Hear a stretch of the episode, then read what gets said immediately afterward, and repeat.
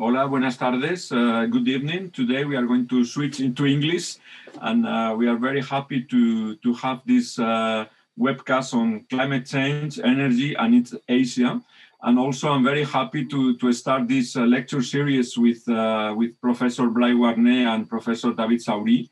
Uh, they will I will give the floor to them first to Professor David Sauri, who will explain the the lecture series and, and, and will give us more information. And uh, I would like to thank once again Professor Dent for, for being with, uh, with us uh, and talk about uh, this very uh, important topic, uh, more maybe more than ever. So, David, the floor is yours, and thank you to all of you again. Uh, thank you very much, uh, Rafael. I uh, welcome to this uh, session, to this seminar.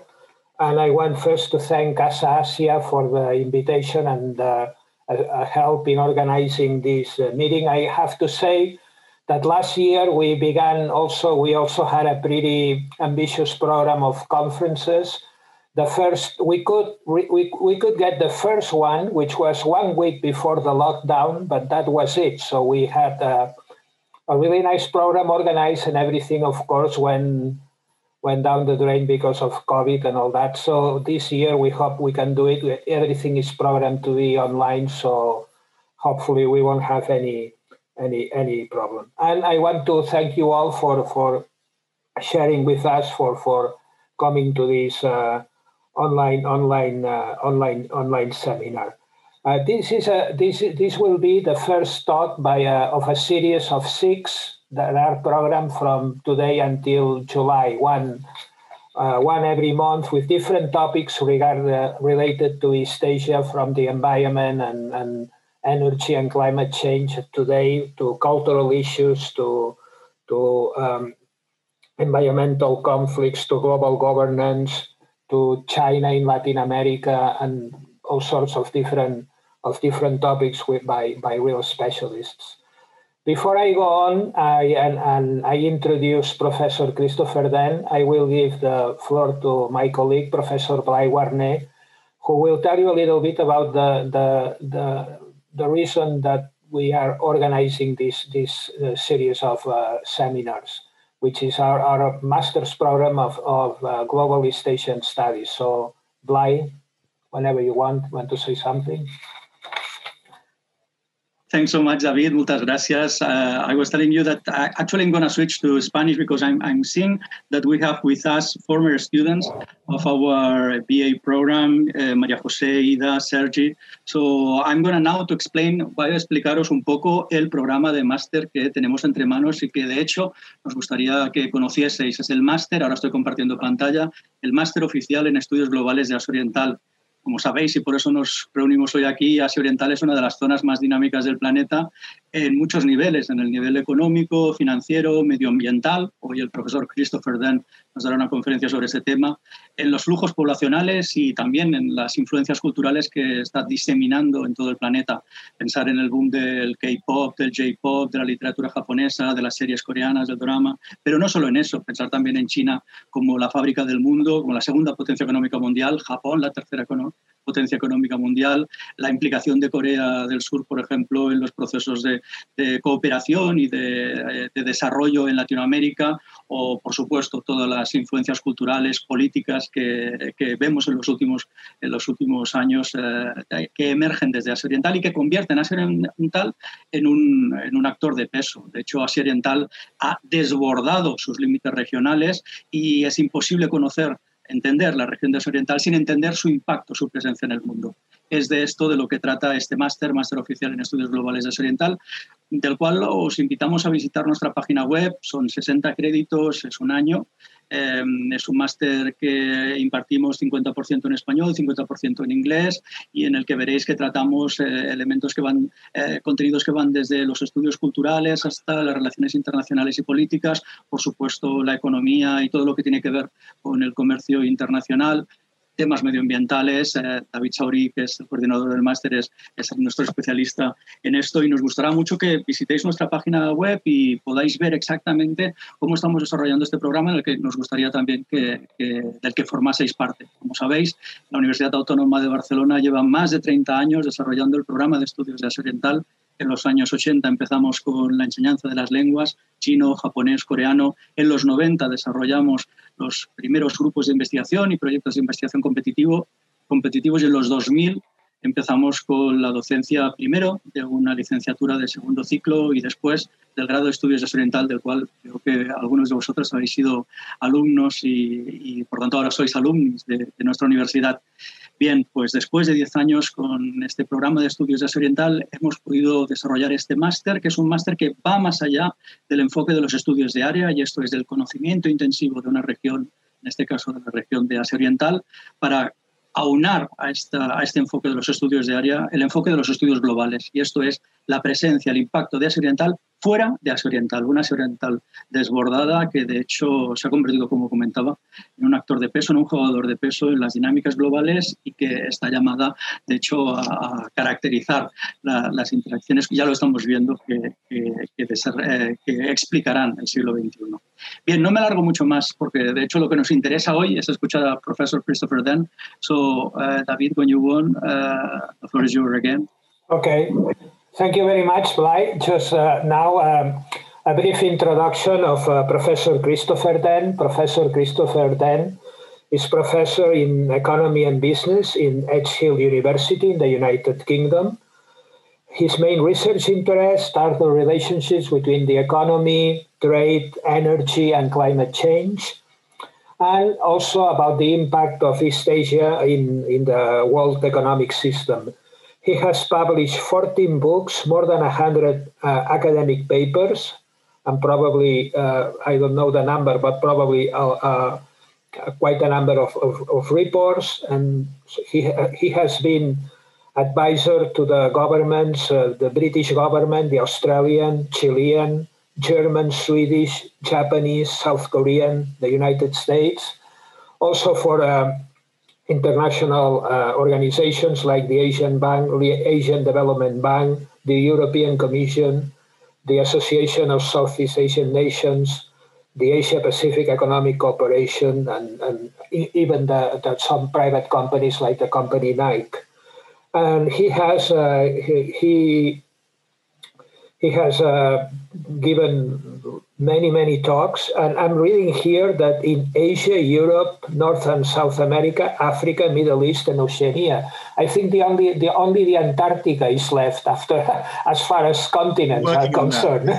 but and I, am sure that sooner or later you'll you'll be giving a talk uh, down there, maybe. So it is a real pleasure to to introduce Professor Dent again and who's going to talk about one of his main areas of expertise, which is energy and climate change in, in East Asia. Professor Dent, the floor is yours.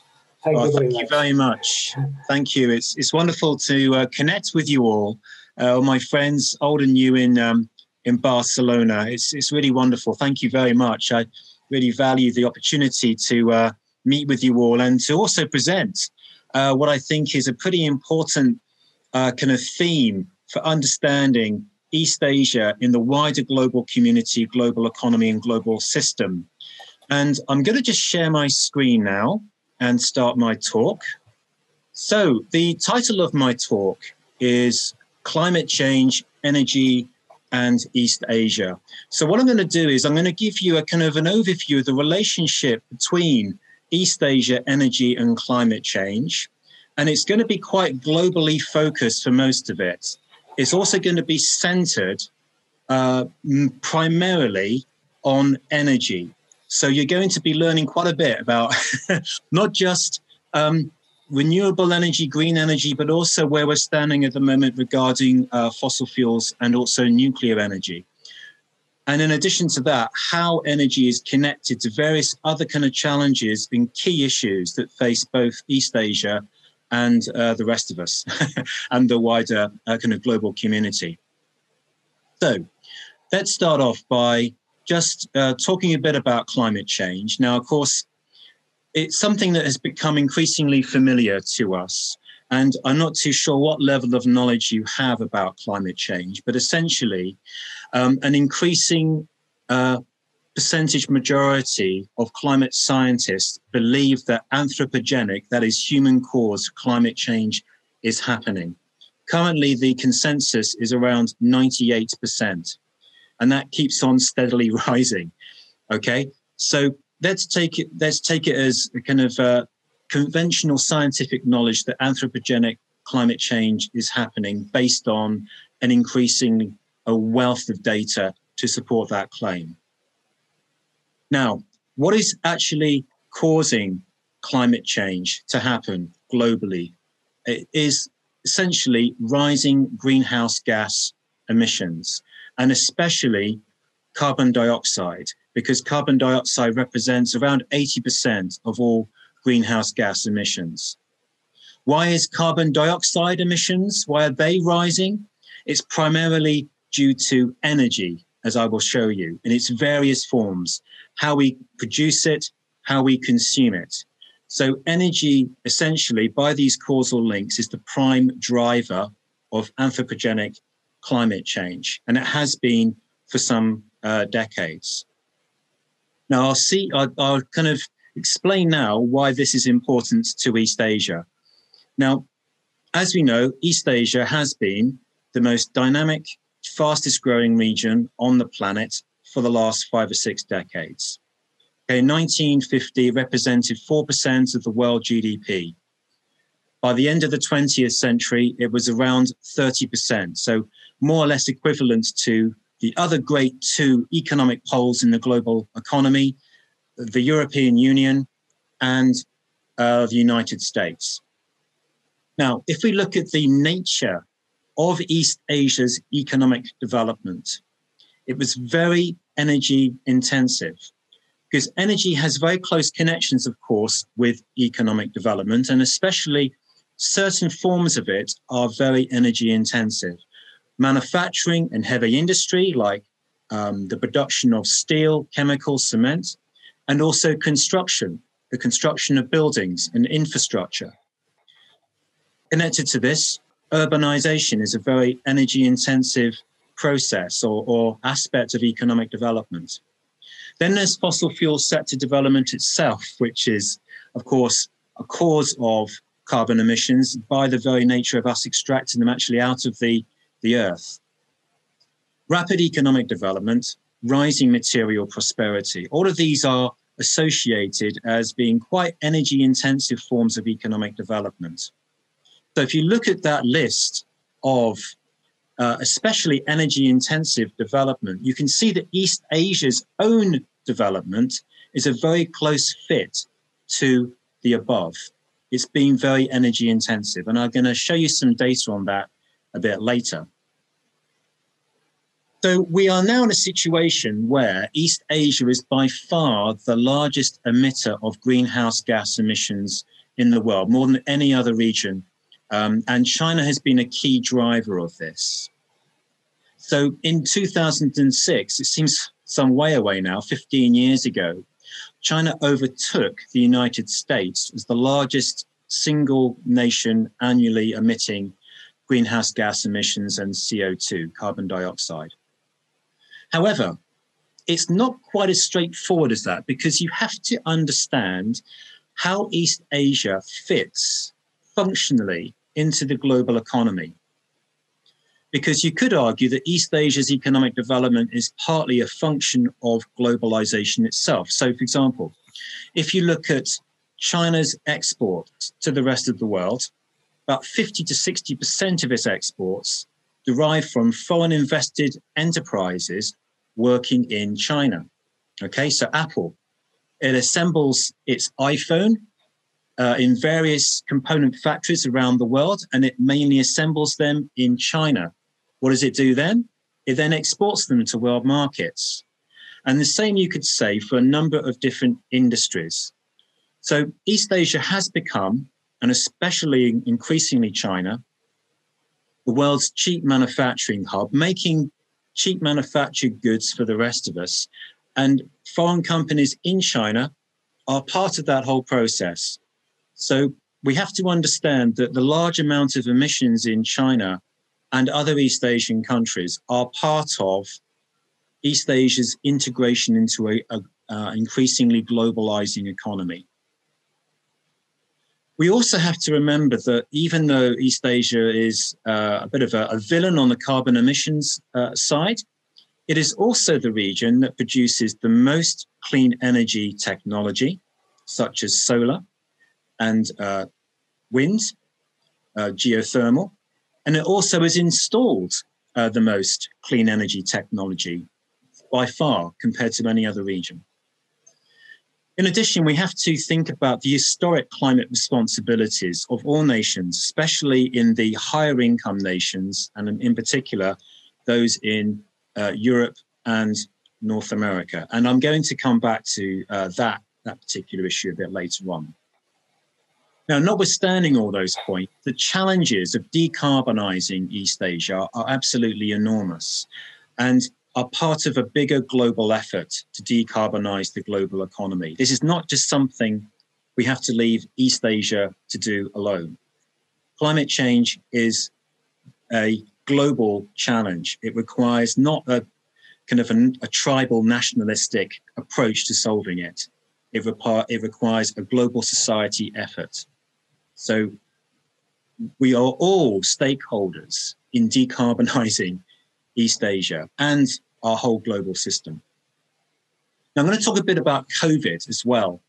And of course, you probably have picked up in, in you know, Barcelona and, and Spain, where, as well as where we are in, here in Britain, that um, COVID, the COVID crisis has led to a number of debates about how we can, as we, we say in English anyway, build back better uh, to reset economic development uh, on a more sustainable path. It, it create a, a crisis always creates opportunity for structural and paradigm change.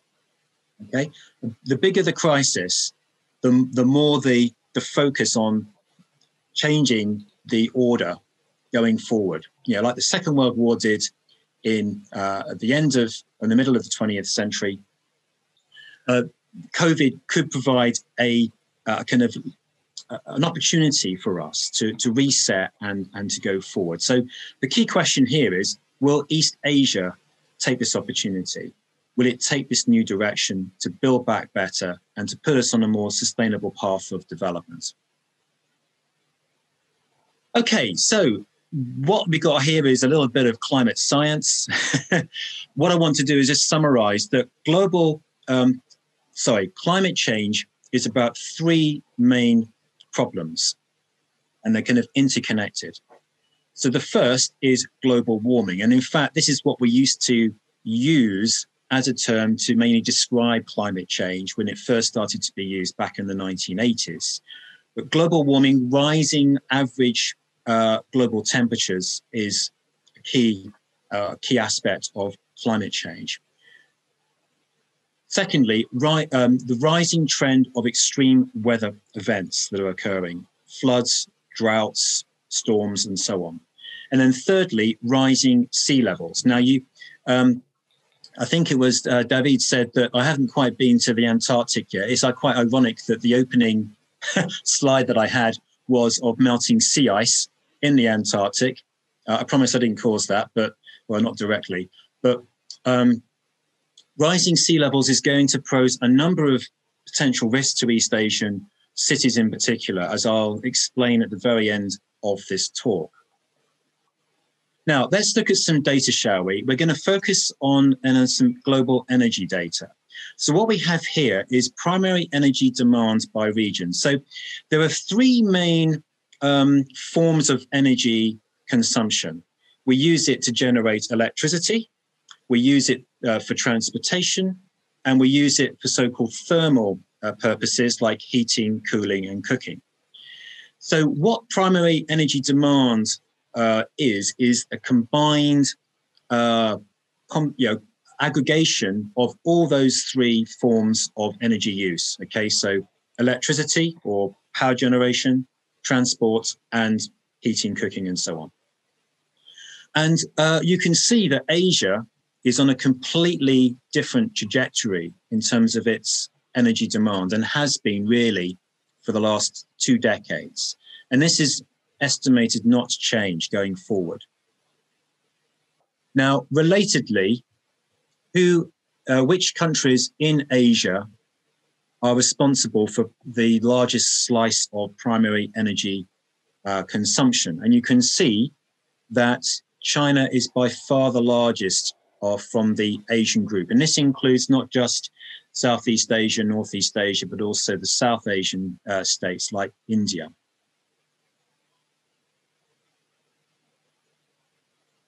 Just trying to get control of my slides. There we go. Okay. Now let's look at the most carbon intensive fuel, coal. Uh, coal has, up until quite recently, provided China with about 60 to 70% of all its power generation, all of its electricity. It has an enormous number of coal fired power stations, China. It also sits on 40% of the world's coal reserves. And it is obviously being used uh, in very, very extensively because it is cheap and accessible. And it's also, you don't have to import it and therefore um, doesn't present any energy security of supply predicaments for China. Now, this, these are figures going back to the reform period, and you can see that China's coal production compared to the rest of the world and other key countries like India and China has just been ramping and ramping up. You can see an acceleration here uh, in uh, from the mid 2000s, and then it's been leveling off um, in more recent years. Now, um, a few years ago, uh, President Xi Jinping announced a war on pollution because it was killing, on average, according to World Health Organization figures, around one and a half million people in China prematurely a year. So it overtook smoking as the primary cause of premature deaths in China. And you've all seen the images of dense smog in many of Chinese cities caused by aggregated, accumulated uh, carbon dioxide emissions uh, in nearby power stations, providing power for these burgeoning, fast expanding Chinese urban zones. Now, the thing about coal is it doesn't just cause uh, climate change kind of issues, more you know, global climate change and, and rising uh, CO2 emission problems. It's also causing some other major issues, of course. Um, so localized air pollution I've just mentioned, and in addition to this, severe water stress problems. Because the way that a thermal power station like coal works is it requires a very, very large volume of water, uh, fresh water, in the production of the of coal um, of thermal power uh, where coal is heated up to generate very high pressure steam. And it requires a lot of water for that process. And that is causing a lot of water security and water stress problems actually inside China itself. Now, I mentioned earlier about energy being the primary cause of, of um, climate change and because of its because of our dependence on fossil fuels and that causing carbon emissions and other um, greenhouse gas emission uh, kind of, uh, problems. So what we got here is a couple of pie charts. This one on the left shows you that carbon dioxide represents about 81%, 80% of all greenhouse gas emissions. Another is methane, uh, CH4, which is um, actually even particle per particle, even worse uh, than carbon dioxide. And there's a lot of methane um, which is trapped underneath the Siberian permafrost.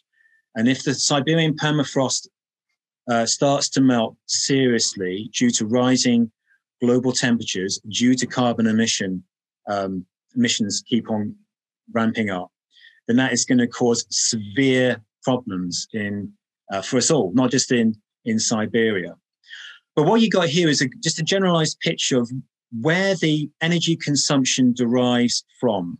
So you've got, for example, up here, you've got um, iron and steel. chemicals. So kind of the use of of burning fossil fuels to generate these really important strategic industrial materials that we all use, including materials that are, have been used to make the devices in which you've been you're watching me here today, whether it's your phone or your laptop. Now, China is responsible for producing half the world's steel, half the world's cement, and around half the world's aluminium. Right? Come on to that a bit later. You've got other sectors here. Got transport broken down, road transport, aviation, shipping, um, and then you've got energy use in buildings and so on. Okay, so you can see that energy is front and center at the uh, the reason why greenhouse gas emissions are rising and and where they derive from. Now,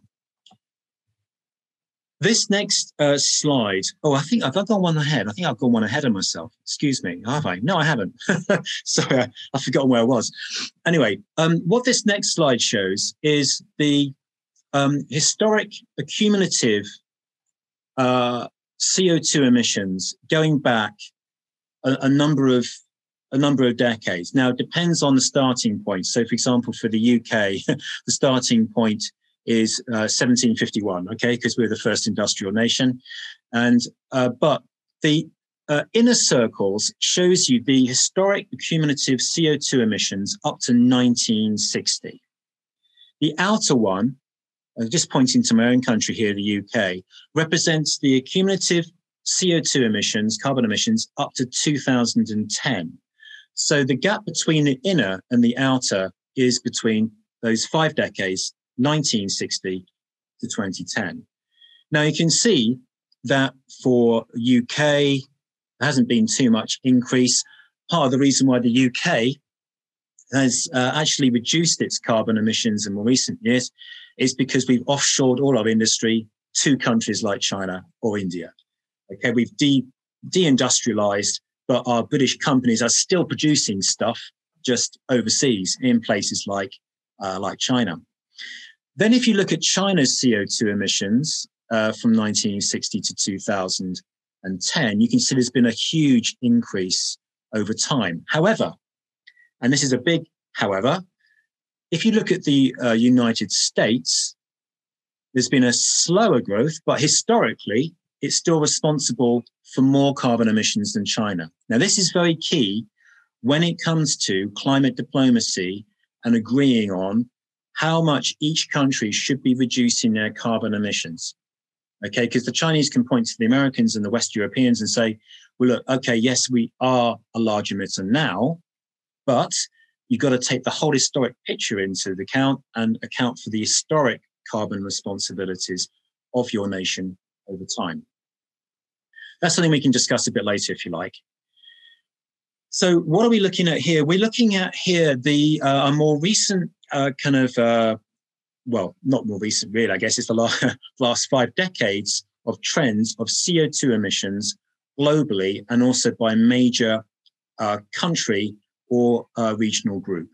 So if we take this graph here, we can see that, for example, the EU 28, which includes Britain, this is pre-Brexit, uh, thankfully, um, and you can see that Europe's carbon emissions, and we're looking here at millions of tons of CO2 per year. So that's that's five billion tons there. Okay, that um, part of the axis there. You can see that Europe has actually reduced its CO2 emissions gradually, um, especially in the last couple of decades. Likewise, the US has brought its down, although of course it still emits a lot more than the US uh, than Europe does um, on aggregate. But look at China. Uh, China's been rising, rising, rising. Uh, overtook the US, as I mentioned, in 2006. And then if we look at the table on the right hand side, I'm just going to have to move my zoom bar over so I can see it. um, you can see some figures on a per capita basis and what the per capita figures of carbon dioxide per head were in 1980 and then more recently, in 2018, when we have the complete international figures for that year. Now, you can see that, for example, if you take my country, we've reduced our emissions per head for that reason, deindustrialization, offshoring our industry to Asia and other parts of the world. Um, The US is still very high at 16.1. That's about twice the EU average. But China has increased its emissions per head from 1.5 to 8 over that 8 tons per head uh, in those in that period. Japan's has actually still gone up a bit, and South Korea's has gone also up and is in one of the highest in uh, in Asia. Now, why is that? That's because it's like Japan, South Korea, and also like China, has a large manufacturing sector. Okay, you mentioned earlier that manufacturing involves a number of very intense energy processes, a lot of heat, a lot of power, okay, to convert iron into steel and then to make steel panels to be assembled into car production. So manufacturing is a very energy intensive and carbon intensive process if you're relying on fossil fuels to create the energy to make uh, make these these goods and also to uh, develop your urban industrial zones in your country. And then we've got um, some other countries there too. You can see indonesia and malaysia and singapore. Also um, singapore quite high but that's because it's really a city state more than a nation state. It's, a, it's quite energy efficient, um, Singapore, but it still has one of the largest petrochemical complexes um, in uh, Asia and, in fact, the world. So, and also, you know, quite industrial too, as uh, on a kind of per capita basis. So, okay, there's the picture on kind of energy and climate emissions. What about renewable energy? Will it come to the rescue, both in East Asia and in the rest of the world, in terms of helping us solve climate change, to mitigate carbon emissions, to put us on new paradigms and paths of clean energy use, reduction consumption, create a new energy society in East Asia and the rest of the world? So this is one of my main areas of research, renewable energy. Let me give you the kind of global picture. So what we have here are a series of graphics taken from the REN 21 Global Status Report 2020. This is the latest aggregate uh, data on renewable energy at a global kind of level. So I'm going to introduce quite a few of these graphics and highlighting where East Asia appears in them and you'll see that it appears quite a bit. Let me just take a bit of water, first of all. So um, let's look at the overall picture of final energy consumption. So we're taking again those three different forms of energy, power generation or electricity, transportation, and then thermal, okay, heating, cooking, cooling. So you can see that fossil fuels still dominate about 80% of all our final energy consumption is still fossil fuels. And then if you look at the uh, position or shares of renewable energy, you can see that you're going to have to moving things around from the Zoom functional bars and charts and stuff. Um, you can see that renewable, modern renewables um, is taking an 11% share. Traditional biomass, this is relating to the use of things like wood to burn for heating and also cooking in lower, lower income countries. That's what's non-modern renewables, you could say. Uh, so that still accounts for a very large share of total final consumption of energy consumption, about 7%. And then you can see that nuclear up there is at 2.2%. And we only use nuclear uh, for power generation, for electricity. Now let's look at the three different energy sectors in the next slide. Let me get to it. That's it. So here we have a breakdown of the three different sectors. Thermal energy, which represents 50%, 51% of all final energy consumption. Transport, which represents 32%. And then power or electricity, which represents 17%. Now you can see that the share of renewable energy in power generation and electricity is quite high at 26.4. If you go back about 10 years ago, the figure was around uh, 18, 19%. And when we talk, when you see renewables in the in the news, in the press, on TV, it almost is completely, almost always focused on electricity, on solar PV, on wind turbines. Yes, there's increasing stuff about electric vehicles, but you can see that, in fact, on electric vehicles, only 0.3% of the transport sector is electrified. That is, electric vehicles are being used. The other 2.7% of renewable energy's contribution here is biofuels. Uh, actually, no, 3%, sorry, not 2.7. Um, so the use of um, bioethanol, biodiesel in various vehicles in certain parts of the world. But if you look at uh, thermal energy, you can see that renewables only makes up 10% of all the power used for thermal heat purposes. And most of that is the use of bio waste in industries where bio waste tends to happen, such as food and uh, food, drink, and tobacco, and also paper and pulp. More about um, these sectors as we go through the slide. So let's first of all look at power generation, electricity. What, what difference has renewables been making there? Well, if you look at the, the net additions to capacity, that is the new power stations that are being built, an increasing share of new additions to the power grid is coming from renewable energy.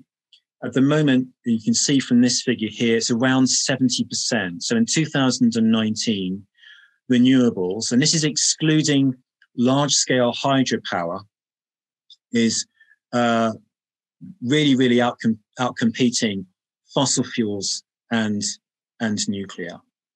And you can actually, if you look at the figures, there's been more investment in building new solar PV installations than coal, gas, and nuclear combined.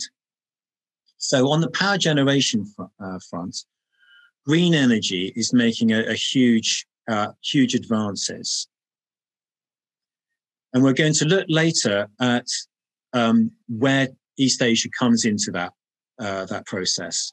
So um, if we now look at it per sector, if you try to understand the contribution that renewable energy is making by sector, then you can see that of the, the 27.3% um, that it provides, the over half of that is from hydropower.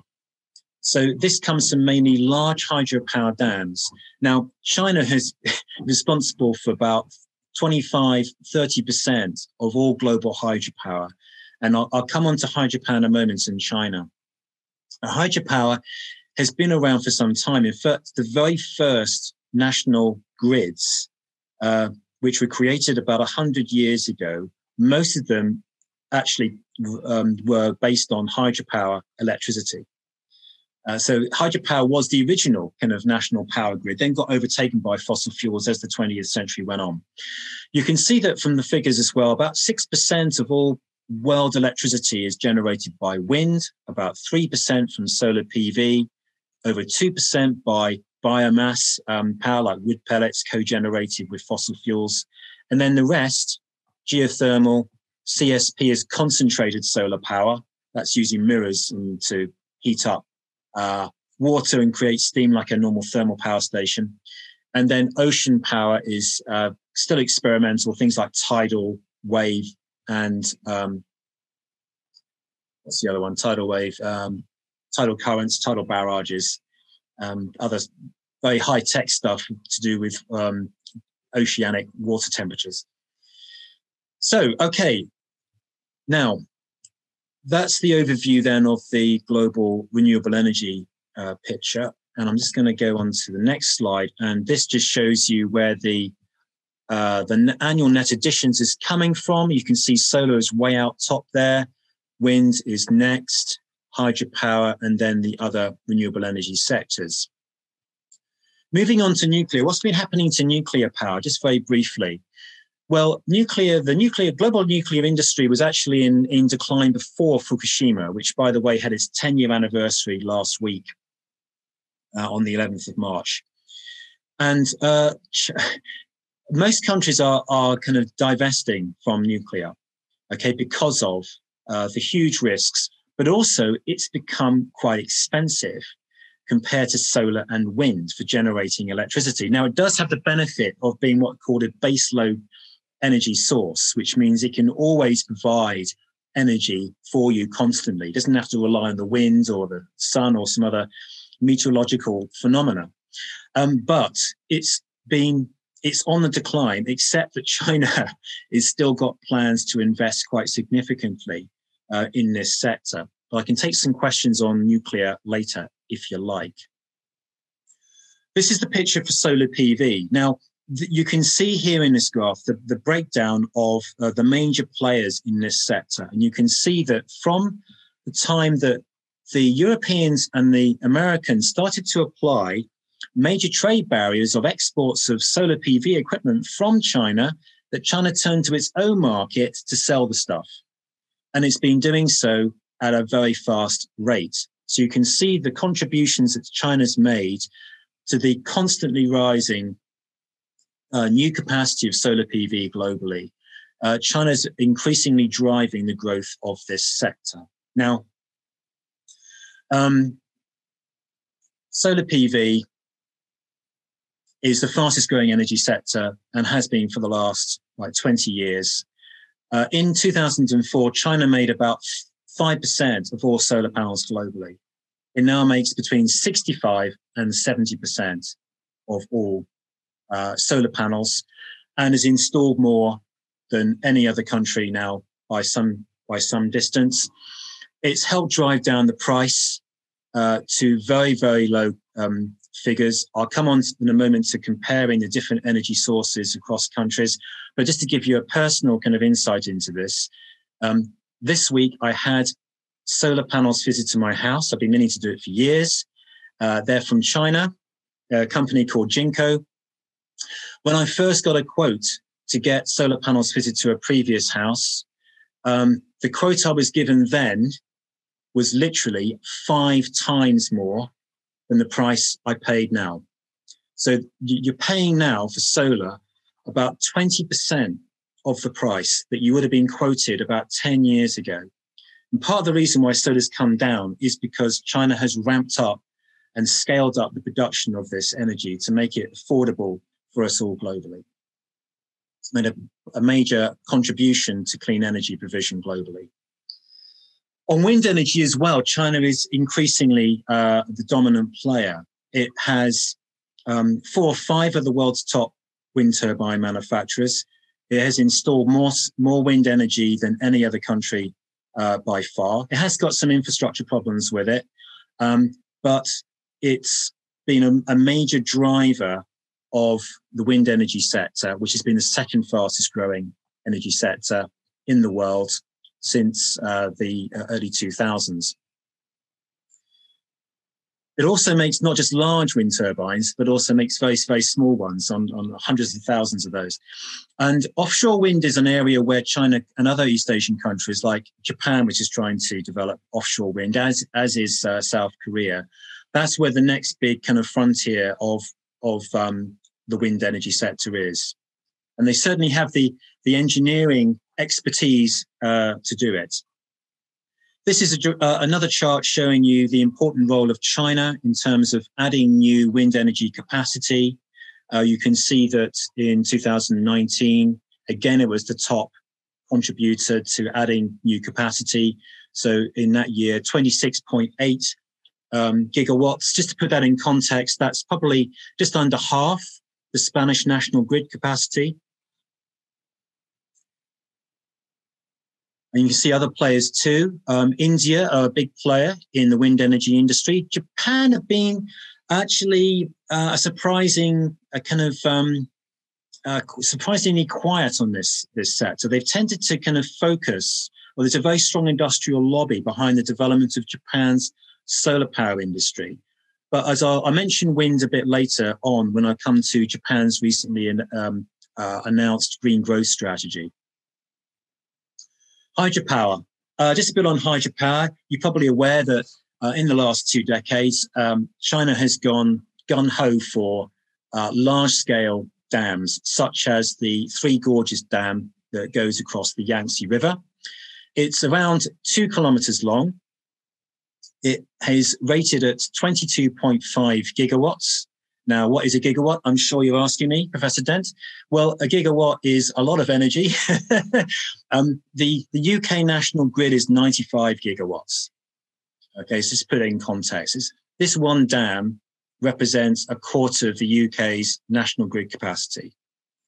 It has these monster great big wind uh, turbines, has 32 of those.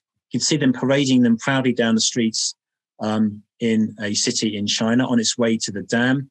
32 of those. Each of these are seven, 700, uh, 700 uh, megawatts capacity. That's about the size of um, kind of a large to medium to large wind farm is one of those. You can generate that much power. Now, uh, what about the price of, of uh, renewable energy compared to fossil fuels and other energy sources? This information here shows you what the, the cheapest energy was in the uh, on in the market, the electricity market in 2014. So you've got coal, gas, and wind there. Fast forward to uh, 2019 and look at how cheap. I'm starting to move things around here so I can actually see the, stuff myself. Uh, if you look at what's happened here with how wind and solar have become cheaper, including wind in China now the cheapest way to generate electricity, uh, it's been a remarkable turnaround in the last few years. However, if you look at this column here, you can still see that coal is the cheapest form of electricity in Japan, Indonesia, Malaysia, Philippines, South Korea, Thailand, and Vietnam. There's still some way to go, but solar is increasingly becoming affordable in an increasing number of countries. And China and other Asian countries have helped make that possible. What about in the other linked uh, energy sector of battery storage. Now, battery storage is really, really important because it enables you to be far more flexible with solar and wind energy tapped into the grid. I've actually got, as part of my PV system here, I've got a solar, uh, or I've got a storage battery, which is currently probably um, helping charge up this laptop as I speak. So it's been charging up all day from excess solar generated from the sun. Uh, yes, it does actually. Um, we do get sun here in North England uh, occasionally. Uh, but you can see again that Asian countries, East Asian countries, at the forefront of ramping up the storage capacity. That's going to be vital to the future of our clean energy systems globally. Now, some of the toughest nuts to crack, though, we've just been looking at power generation. The toughest nuts to crack are going to be in transportation and they're going to be in thermal energy. So, what we've got here is uh, first to two slides showing you the um, percentage of these heavy industry sectors to global, uh, the, global kind of uh, greenhouse gas emissions. You can see that iron and steel is uh, by far the most significant contributor from industry to global emissions. And they, the thing about producing iron and steel is you can't, it's difficult to use electrical power to generate sufficient enough heat to convert iron into steel, right? You need temperatures of up to 1,200 Celsius uh, to do that. Similar uh, high temperatures you need in chemicals and in cement. Now, you need lower temperatures in sectors such as aluminium. I'm sorry that the the text hasn't quite made it all the way uh, made it all the way onto the slide. Anyway, um, but here is a picture of what is the current energy requirements of each of these heavy industries regarding what fuel source they use. So if you look at iron and steel and also cement, you can see that fossil fuels account for and also chemicals as well.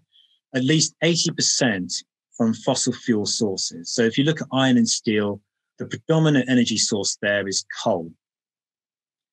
Uh, for aluminium, you can see that electricity is used because you can use what are called electric arc furnaces because converting bauxite, which is the base material from which we make aluminium, it doesn't need to be heated up to the same temperatures as you need to heat iron up to convert it into steel.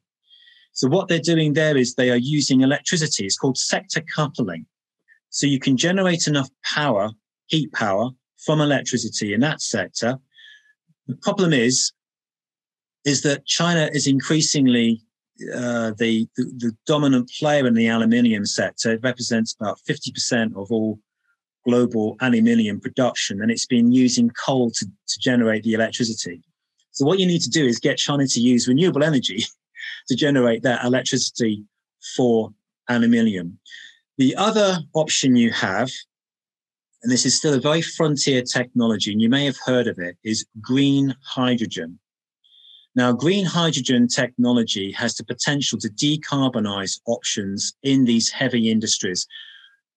And if you remember, I said at the beginning, uh, these industries represent a very high percentage of uh, carbon emissions, about a quarter of carbon emissions. So it's really important that we make make uh, sort of progress here. But green energy technology is roughly where solar energy was back in the 1980s. It's about five times more expensive to use than conventional fossil fuels. So it needs policy support to scale it up, make it cheap, uh, make the technology uh, more uh, improved, and the infrastructure to actually roll it out as well. Now, just seeing the time, I need to kind of accelerate on a bit here. what about cars? Now, excuse the puns, but I couldn't resist them. Here is China's contribution to the rapidly increasing number of electric vehicles driving the world forward on EVs. But there's still, as I mentioned earlier, a huge distance uh, to go on electrifying road transport. We've only really just started to begin this process, but China is making a lot of electric vehicles and possibly also cheaper for for all of us going forward. Also, China is leading the, the world by far on electric buses. It has almost half a mi- over half a million of them, and it's showing the world the route ahead on electric buses. But other countries need to get on board. Another shameless um, excuse for a pun there.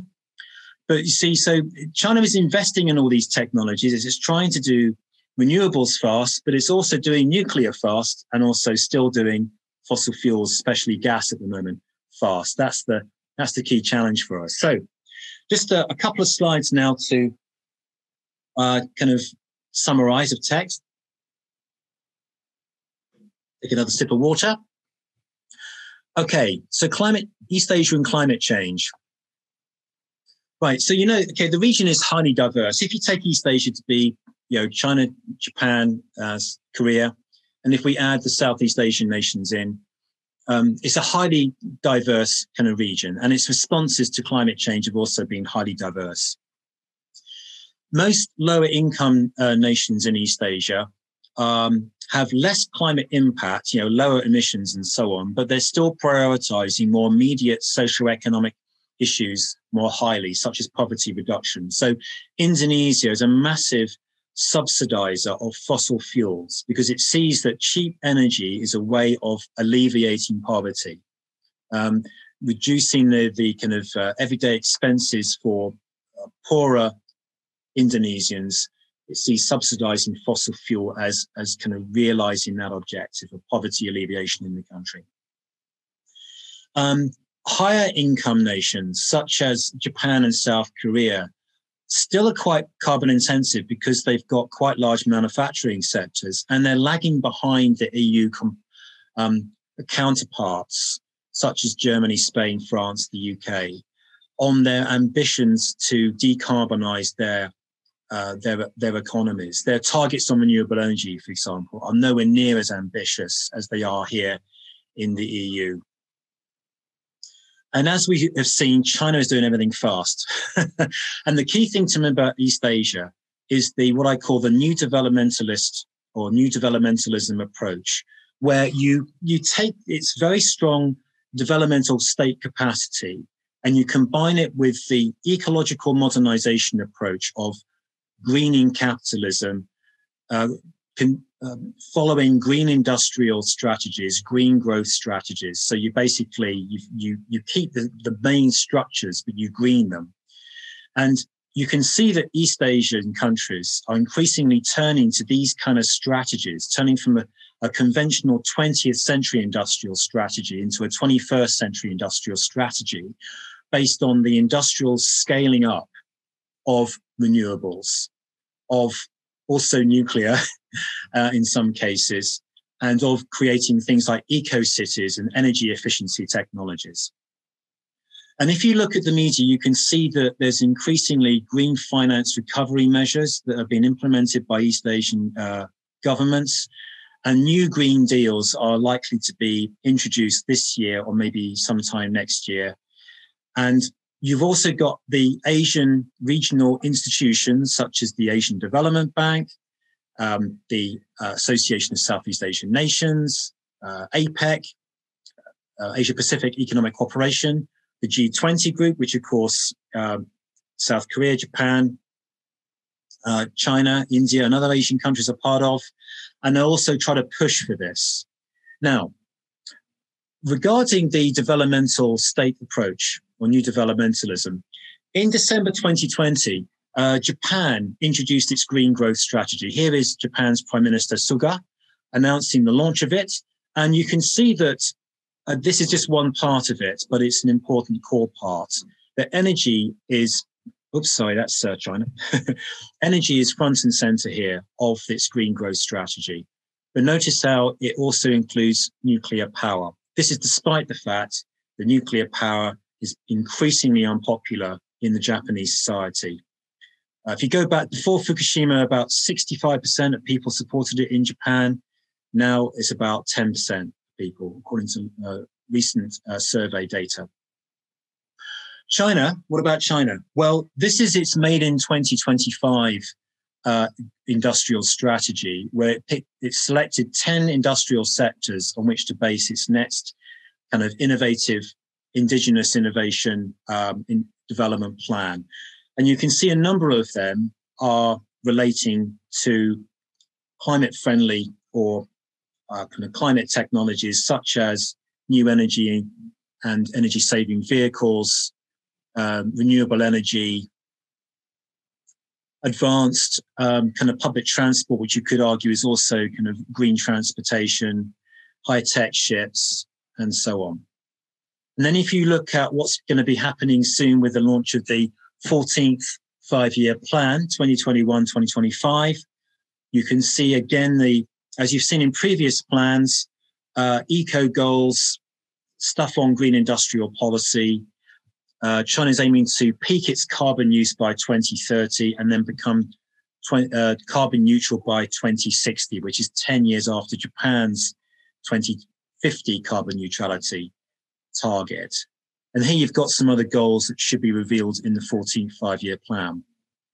Now, my cuckoo clock has just struck seven. So, and that's eight your time, of course. um, but just some key points just to end. Okay. So, East Asia and climate change. It, so, all means very well that, you know, East Asian states governments embark on these ambitious green growth strategies and green new deals and green recovery measures of post COVID and you know taking the opportunity to build back better after COVID. And I think it has obviously focused their minds a bit like what happened after the global financial crisis of 2008 when you had similar strategies emerging as a response to that particular crisis. This one, of course, goes much deeper. And you could say that it's, it's going to goes more deeper and penetrative into society. Now, this kind of strategy making, this top down approach has its limitations. This is all very well for technocrats to policymakers to make these strategies, but they've got to actually make a real difference on the ground and, and people have got to respond positively to them.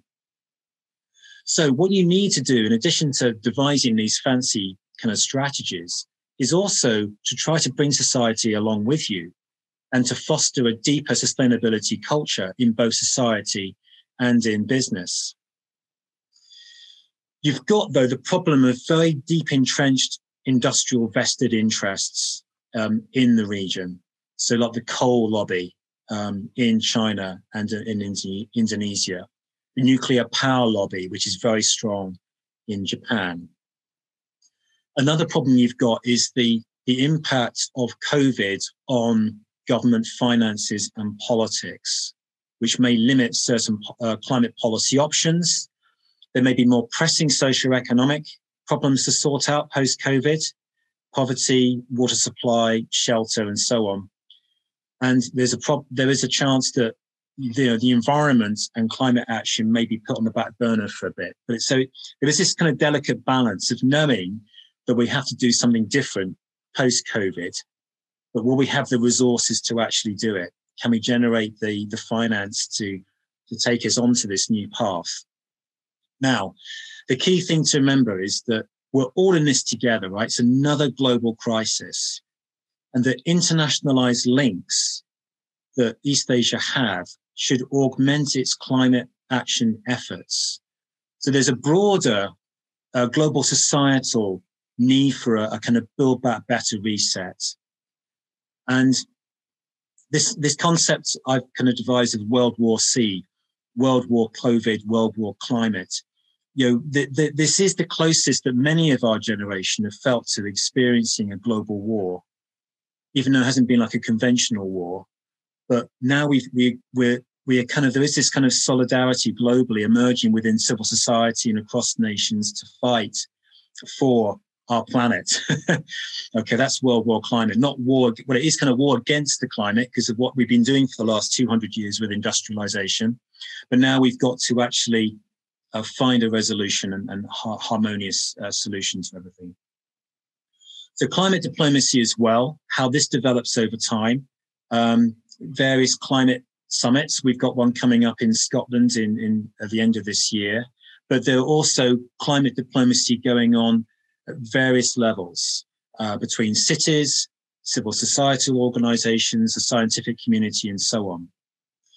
Also, what's interesting to track, and I teach my students about this, is what's happening to business culture and how sustainability is increasingly shaping the culture of business in the 21st century businesses are under pressure and also themselves are going through a cultural change to try to um, reposition themselves as part of um, being purposeful organizations within human civilization right so they're re- repurposing their objectives seeing themselves as part of human civilization human civilizational project not just organizations just to generate money now that you know that's happening to some extent, uh, especially in the big business groups. Uh, but that's something else to keep an eye on, okay, when we're looking at how East Asian companies are also embracing climate change, because East Asian enterprises and business still represent in most most economies the majority of economic activity. Now, failing all of this, um, a major climate or environmental catastrophe will focus East Asia's minds.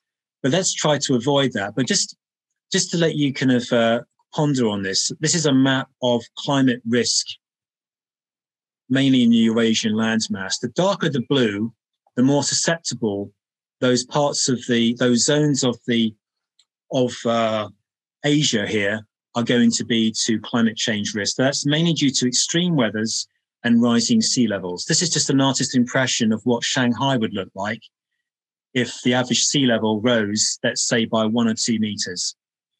Don't forget, most of Asia's population are on big coastal cities or in river delta areas. Rising sea levels, you know, if a big iceberg the size of, I don't know, Spain breaks off and melts into the sea and rises sea levels by one or two meters, that will focus minds uh, even more shall we say, than probably COVID 19 will on actually getting change done. That's it. Thank you very much indeed for paying attention.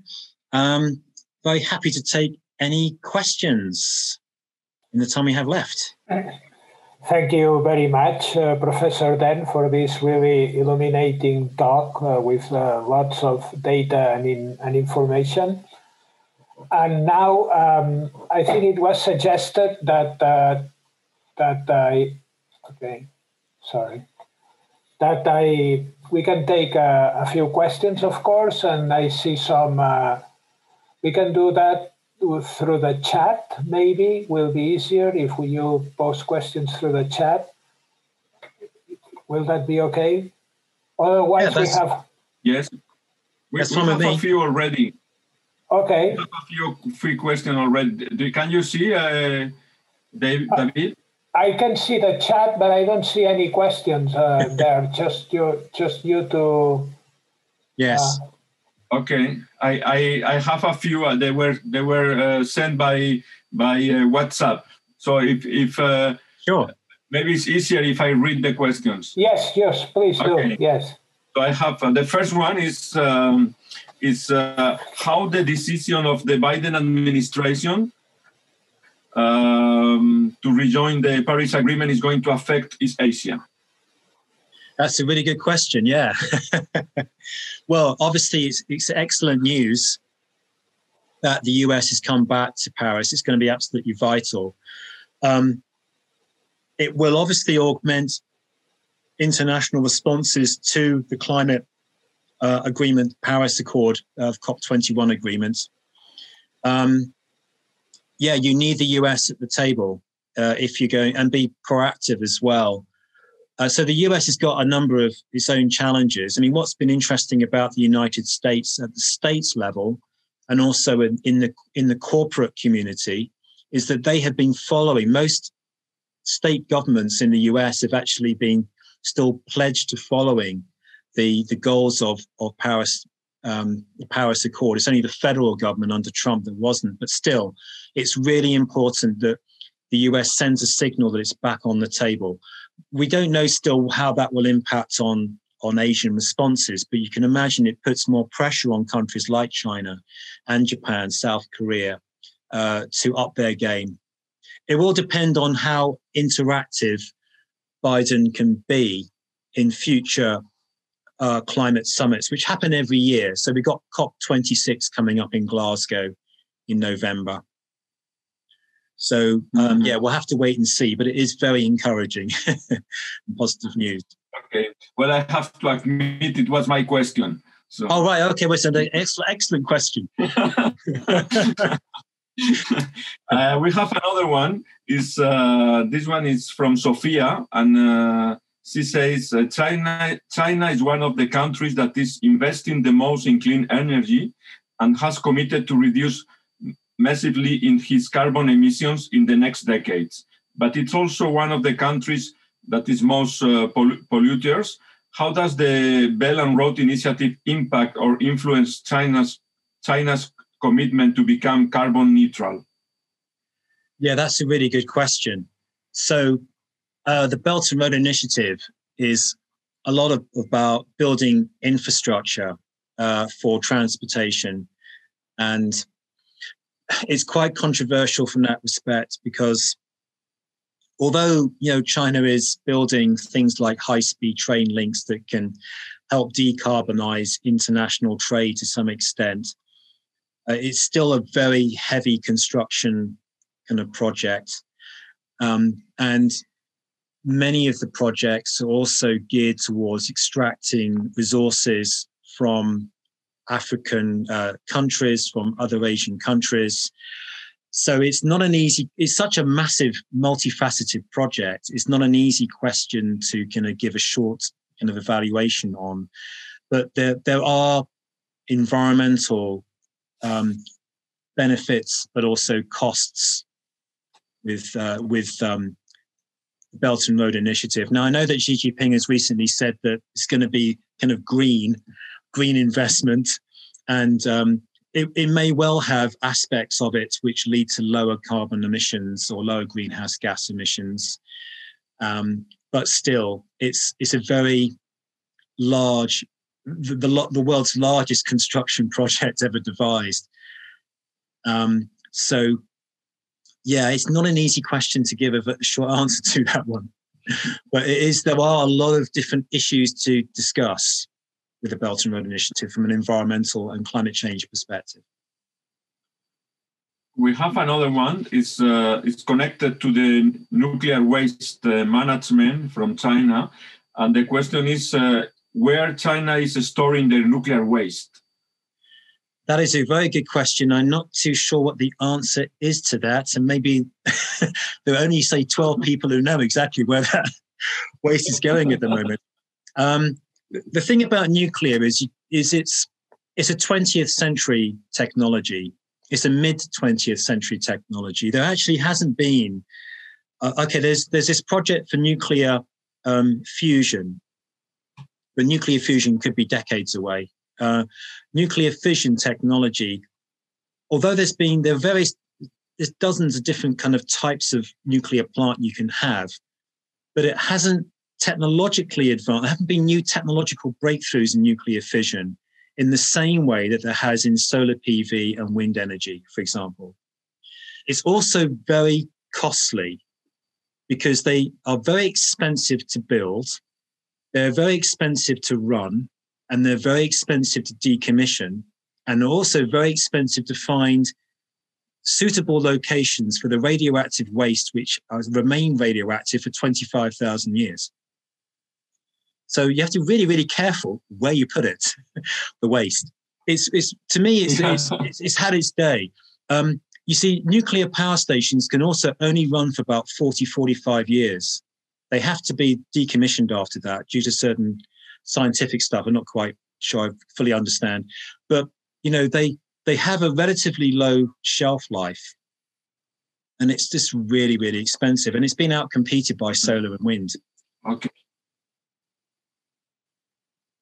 Yeah. I, I, I guess it's uh, underground. Yeah, yeah. the, oh, we see. In answer to that question, yes, underground, very deep underground, very deep. Yeah. Yeah. Well, I don't know if uh, David, do you have any any question or do you want to comment uh, something else? I have questions myself, but maybe among the public there is someone else that want to raise the hand or just uh, I'm unable to to see the chat. But I've got a uh, chat. I've got a question in the chat box. Um, you go. Okay. It says, it's from Sophia. It says you mentioned the, the limits of a top-down approach, coercive environmentalism, uh, as it requires to foster a deeper sustainability culture. But this takes time, yes. Uh, do we have the time? Uh, what are your thoughts on the effectiveness of this top down model, considering the urgency of the situation versus a bottom up approach? That's a really good question. That's something I've been thinking about a lot in East Asia. So I'm, I'm not a kind of um, uh, a sociologist, so there's a lot that I don't know about this. But if you if you look at the countries that have made the biggest advances on sustainability and are willing to make the investment in sustainability, um, it's countries such as Scandinavian countries like Norway, uh, Sweden, Denmark, Finland, where you've had quite a deep environmental culture for a number of, of years. Uh, so Norway, for example, has by far the highest ratio of electric vehicles in the world. Sweden are the leaders on green hydrogen steel manufacturing. Um, also, you know, Copenhagen is one of the most sustainable cities in the world, and it's it's what East Asian governments have to focus on. They have to they have to build up this kind of sustainability education, environmental education from the very bottom. It has to be fed through the education system. Uh, various other kind of uh, so, you know community education kind of projects, just as as we've needed it in Britain over recent years. Um, so it is a long-term strategy. As Sophia says, you can't change culture overnight, but there has to be a strategy on it. Mm-hmm. And that's been missing, I think, from a lot of these top down bureaucratic devised strategies, which is very technical, industrial based, technology based. But you really need to bring society along with you. Um, to, you know, for example, want to buy solar PV for your rooftop or, or invest in an electric vehicle um, or just recycle more. Um, so, yeah, a really good question. Thanks for that, Severe. I've got another question. Um, I David, do you have another one? Yeah, I have a question for you. This is a tough one, Christopher, because uh, you can be also quite critical on renewable energy. There are a number of problems that you need to face when you want to develop massive uh, uh, renewable energy. One is space, for instance, in many, yeah. like, you know, you talked about nuclear, and I agree with you that is uh, very expensive and very dangerous, but, you know, you, the space you need to produce one gigawatt with nuclear energy is considerably smaller than you. I mean, you need a lot of space for wind farms, for solar panels, and all that. And especially in the developing world, these very large projects are actually getting into tribal lands and community, traditional communities and, and all that. And then there is another thing that makes me wonder about renewable energy, especially all the stuff about batteries and electric cars and all that, is the need for these these very rare uh, minerals, these very rare rare metals, and uh, and there's probably which are also environmentally they may be some of them are abundant, some of them are scarce, but they are all environmentally very problematic to mine, and they need a lot of water and all that. And I wonder why, I mean, you have shown us a really like a great story of renewable energy going up, but it's all based on growth, okay? But uh, what what is the, the, the, the, feeling among these countries in China of opting for an, and I think that Japan is doing that a lot, opting a little bit more for looking more for energy efficiency, for uh, decoupling growth from energy use or water use and all that. So it's a bunch of questions put in one, but I yeah. just convey them to you. They're tough questions, but I've I've I've been um, kind of answering these before in previous talks, so they're familiar. okay. They're familiar tough questions. Okay, they're familiar okay. tough questions. So um, I think in answer to your, let's go for the second question first. Second thing you've asked for what you need with anything to do with climate change is a systems thinking approach. It's not just solar panels that are going to save the planet. It's solar panels com, com, uh, combined with smart grid technology. We're integrating digital tech and other technologies such as battery storage power, uh, and also education about you know solar power. And also, you need to have a recycling system, as you rightly pointed out. Um, uh, storage batteries uh, rely on lithium. Solar PV relies on polysilicon. Uh, 2% of China's steel production is used to make wind turbines. Okay. so it's not just the technology itself, which is the fix. That's the thing. It's part of the fix. You need a systems approach.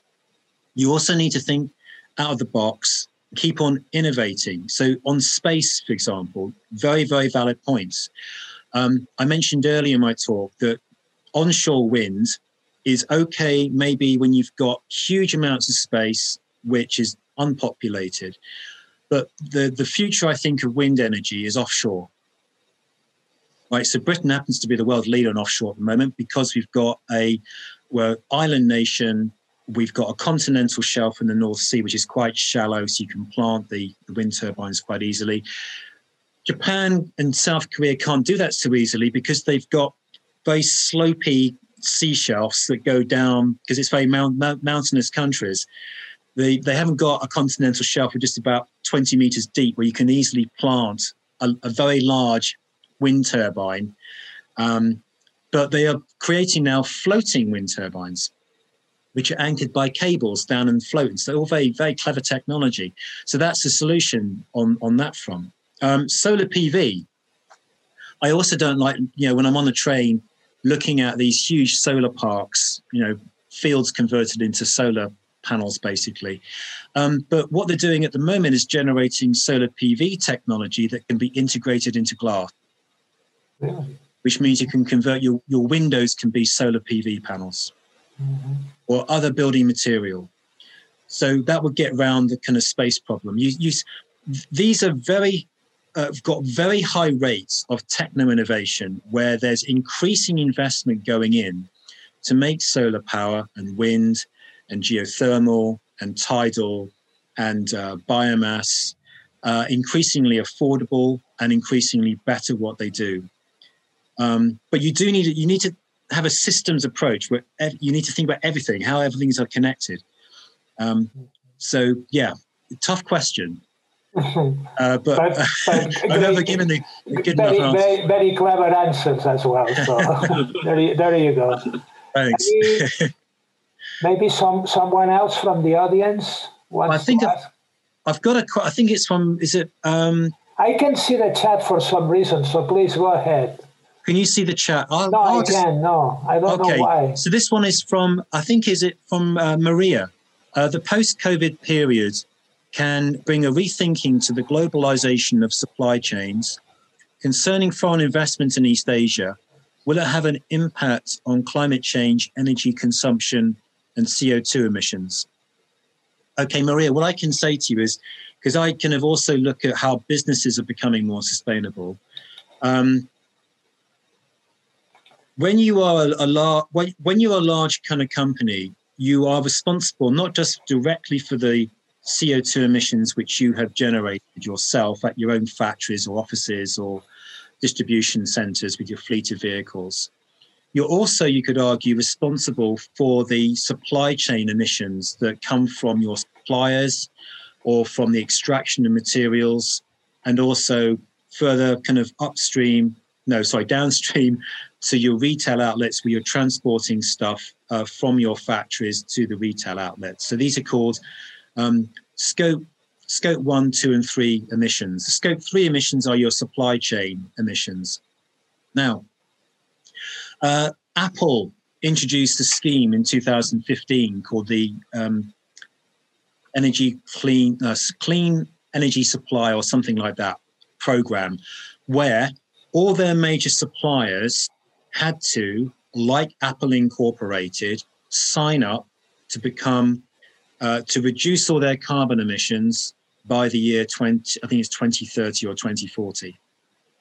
So you've got a big apex producer like uh, Apple with multiple supply chains. And, and most of these big suppliers, by the way, are in China. Uh, if you look at the this program, which comprises at the moment about 44 companies, about 30 of them are actually located in China, um, others in, in Taiwan, and some in South Korea. So it's it's business trying to take responsibility for and working together to reduce across the supply chain uh, their emissions. And Asian countries and, and, companies are kind of involved in this process. And it's it's increasingly expected uh, for big high-profile brand companies to be doing this, not just in their own company, but also having a net positive effect elsewhere in the business community. And there's an increasing number of business coalitions uh, working on this. So, for example, there's an organization called uh, RE100, and it's 300 major companies um, which have signed up to become completely carbon, uh, zero carbon on their emissions by, I think it's 2030. So this is happening in the business uh, sector, um, in, in these kind of areas anyway. So yeah. I hope that answered your question a bit there for you, Maria. Um, do come back to me, anyone, if you've got any other. Uh, well, we are reaching to the comments? end. Time flies. Okay. We are reaching to the to the end of, of the of the lecture, and uh, I don't know if uh, Blai or, or David, you want to to have uh, any final comment or um, or any final. Well, for, yeah, just uh, to thank again uh, Professor Dent for for his talk. I think it's been really, really, really interesting, and he's he's able to to go to really important things. I would I would argue, and for us, it's it's at least for me, it's been a real pleasure. As I said at the beginning, and he hasn't disappointed at all, uh, uh, and he's been like he's very very, very interesting. So thank you very much. And thank you very much also to Casa Asia for helping us in organizing the event. Maybe, Blai, do you want to say something to to... Yes, thanks. Well, uh, it was uh, illuminating a lot of food for thought. So thanks so much, Chris. It was Professor Dent was very, very interesting. I was wondering if maybe in these two, three minutes that, that we have, if you can uh, just talk a bit more about this concept of climate diplomacy that it's very interesting for us because I was uh, yeah. also thinking on vaccine diplomacy and how China is playing a key role here.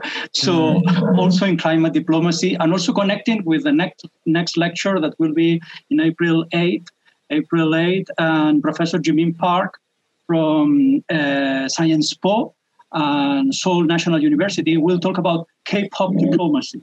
So in the case of South Korea. so let's talk a little bit on climate diplomacy and China, maybe. I, I guess yes. China here. Yes, certainly. So climate diplomacy really had its its kind of origins back in the United Nations efforts to address environmental issues. So the United Nations at the kind of global level of climate diplomacy has been very uh, much at the center of this. So after uh, a number of multilateral kind of um, meetings on the environment. The first was in Stockholm in 19, uh, 1972. In the late 80s, they established the United Nations Framework Convention on Climate Change, mm-hmm. UNFCCC, of which the Kyoto Protocol and the Paris Agreement were part of. The Conference of Parties, COP, annual summits about climate. Now, what's happened since then is a kind of a very uh, diverse proliferation of climate diplomacy at various levels, including various different actors. So, for example, there's a C40s cities group on climate diplomacy, cities working together on it. Mm-hmm. There are various civil societal organizations involved in the, the uh, diplomacy process. So, this is amongst themselves, but also, you know, with other other actors. So you get, you know, civil society organizations turning up to COP meetings. Business are increasingly active in climate diplomacy as well. Uh, the Paris Pledge was a is a a thing where big companies can sign up themselves, not just nation states, but companies can sign up to meeting the Paris goals uh, on uh, reducing global temperatures by 2050. So it's happening at multiple levels, climate diplomacy. And um, Asian countries uh, are part of, you know, and, and cities and are part of this process. But it maybe still is perceived as being driven by Western organizations. Um, and, you know, but I think that Asian actors will become increasingly important because this is where we need to take the most urgent action on climate is, is in East Asia, as I've hopefully explained. Yeah. Thanks so much, Phil. Thank you so much. It was a remarkable and well, a wonderful conference lecture to start our lecture series. So please, David. Well, thank you very much as well. I, I um, again thank you all for it, for coming and attending, and thank you to Casa Asia for helping us, and thank you to Christopher for Dent for for his talk. On my part, nothing else really.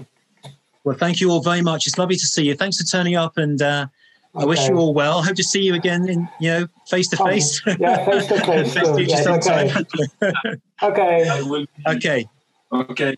Thank you. Bye bye. And bye bye everyone. Bye bye everyone. Bye bye.